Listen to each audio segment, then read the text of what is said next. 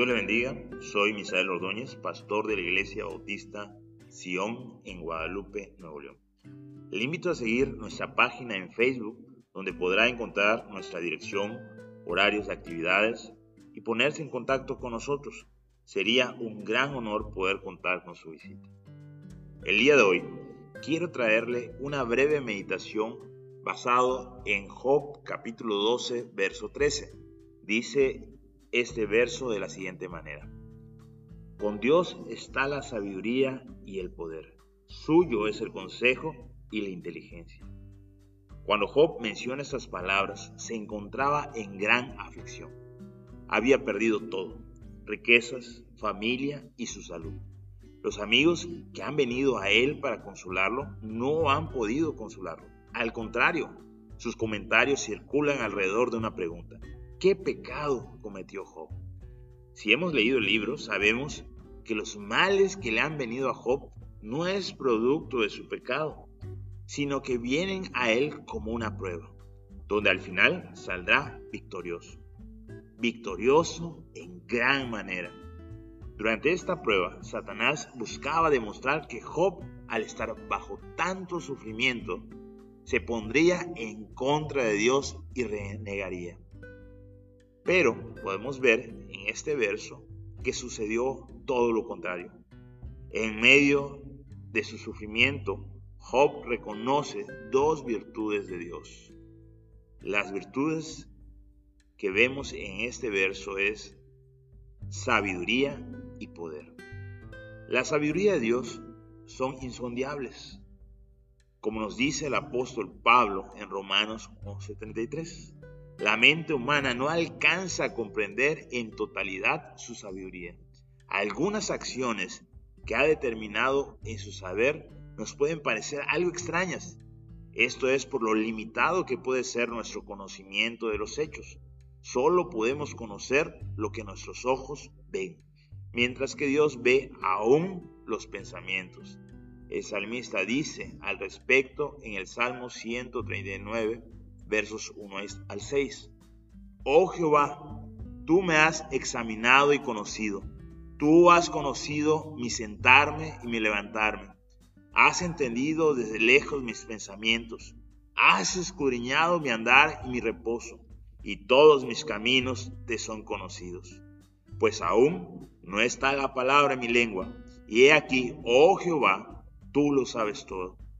Detrás y delante me rodeaste y sobre mí pusiste tu mano.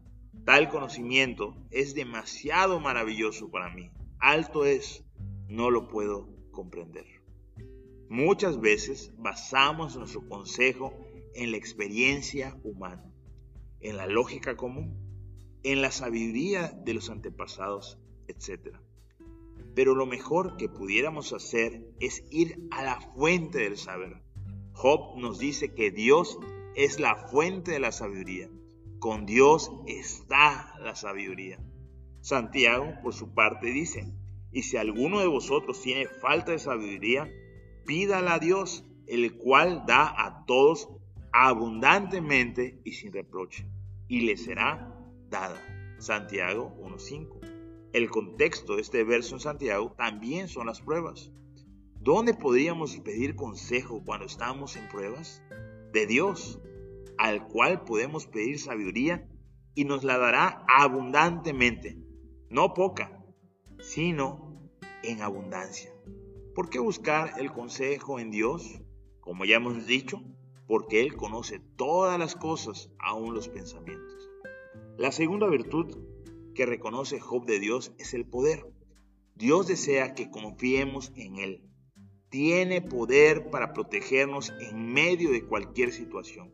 Si usted lee el libro de Job, sabrá que el poder de Dios es tal que aún Satanás se encuentra limitado a lo que Dios le permite ejecutar. Job desconocía lo que estaba pasando en realidad, pero confiaba que Dios era un Dios poderoso que lo libraría. Es el mismo Dios que liberó al pueblo de Israel de mano del faraón, mandando diez plagas poderosas. Es el mismo Dios que controla la naturaleza y camina sobre las aguas. da salud al enfermo, vida al que ha muerto. El mismo Dios que nos promete salvación eterna por medio del arrepentimiento para con Dios y fe en Jesucristo. El mismo Dios que se involucra en nuestra vida diaria, que aunque muchas veces no lo vemos, nos protege constantemente y nos lleva por los mejores caminos. Es necesario que nos involucremos en su santa palabra. Leamos, estudiemos y meditemos que memoricemos aquellos versos que nos han dado gran enseñanza, para que su consejo nunca nos falte y su palabra nos fortalezca en cualquier situación que nos sea difícil. El día de hoy, querido amigo, quiero invitarle a confiar en Dios, a creer lo que dice su palabra, no solo de labios, no es solo decir yo creo, sino que pongamos nuestra confianza plena en su consejo y en su poder. Que Dios dirija su vida.